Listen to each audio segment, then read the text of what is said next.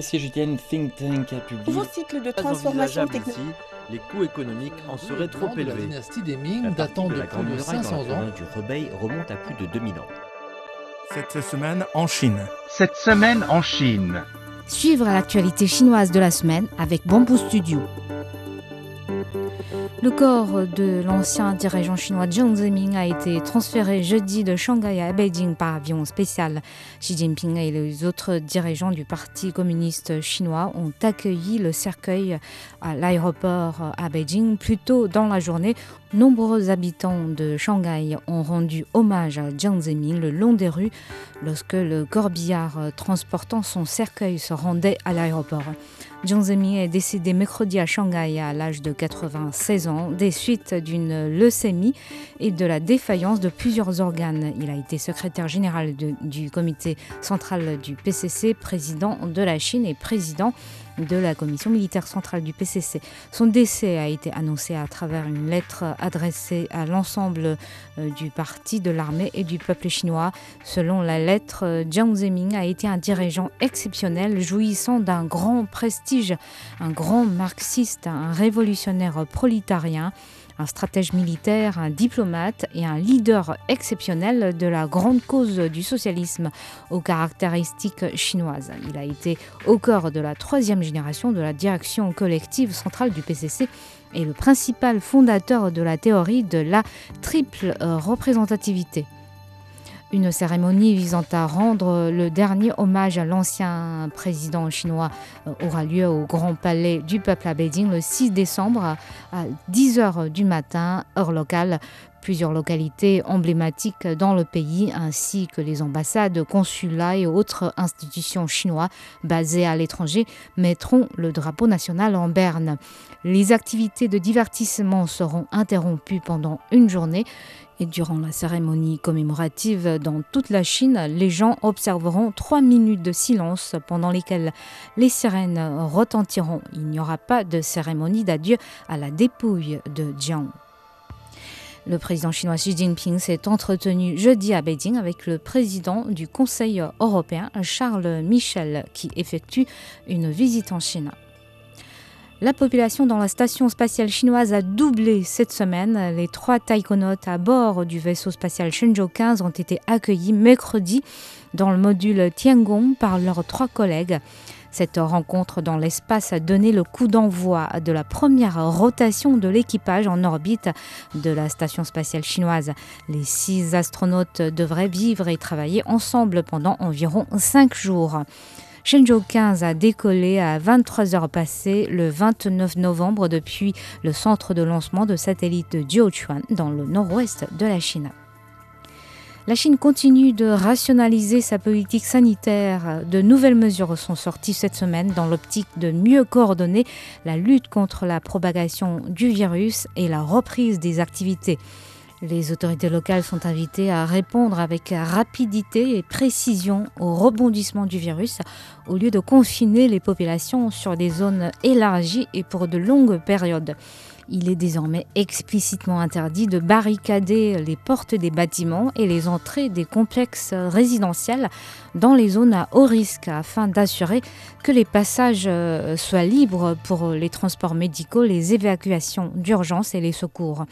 La mort de 10 personnes tuées par l'incendie d'un immeuble résidentiel survenu euh, le jeudi 25 soir à Urumqi, capitale du Xinjiang, a en effet soulevé de fortes contestations à travers le pays par rapport aux mesures de contrôle sanitaire.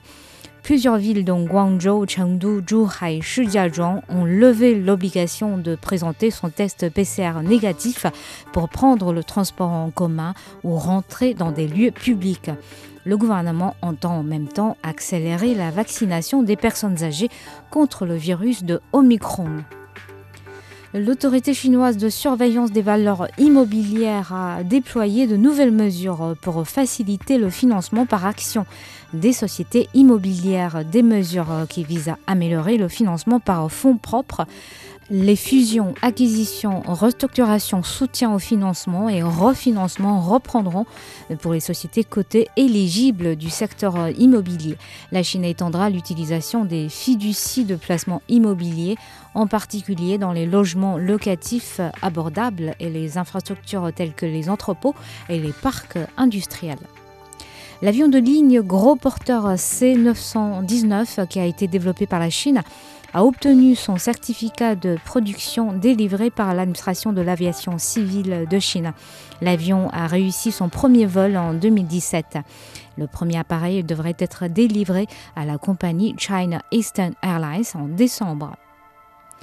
La Chine produit chaque année pour 200 millions de mètres carrés d'écrans d'affichage. Le pays a réalisé en 2021 une recette de plus de 78 milliards d'euros grâce à cette industrie.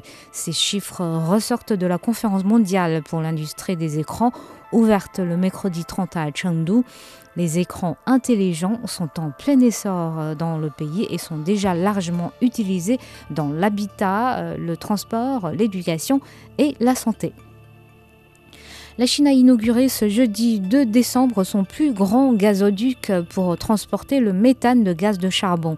Le tuyau relie Shenmu, province du Shanxi, dans le nord-ouest, à Anping, dans le Hebei, sur 623 km et est capable de fournir à raison de 5 milliards de mètres cubes de méthane houillé annuellement à la zone Beijing-Tianjin-Hebei. La Chine est au troisième rang mondial en termes de volume de réserve du méthane de gaz de charbon. La Chine a fait d'importants progrès dans le développement des IGP, des indications géographiques protégées. 2495 labels sont inscrits sur la liste des IGP chinoises dans le cadre d'un accord de coopération signé en 2021 avec l'Union européenne. 110 IGP chinoises sont actuellement reconnues dans l'Union européenne contre 134 IGP européennes reconnues en Chine.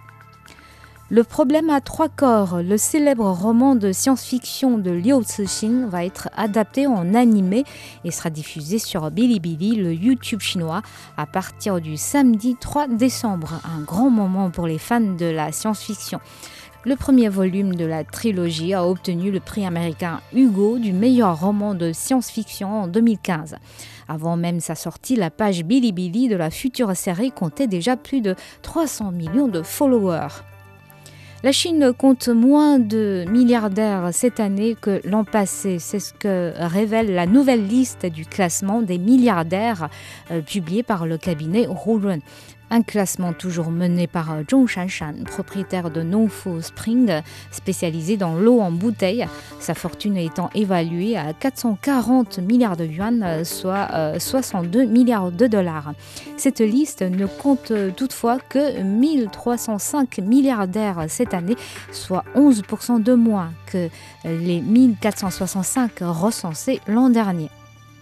Les techniques traditionnelles de transformation du thé de Chine ont été ajoutées mardi à la liste du patrimoine culturel immatériel de l'UNESCO à l'issue de la 17e session du comité intergouvernemental de l'UNESCO tenu à Rabat, capitale du Maroc. La Chine compte désormais 43 éléments sur la liste du patrimoine culturel immatériel, demeurant le pays du monde dont le plus grand nombre de propositions figurent désormais sur la liste et merci d'avoir écouté Bamboo Studio.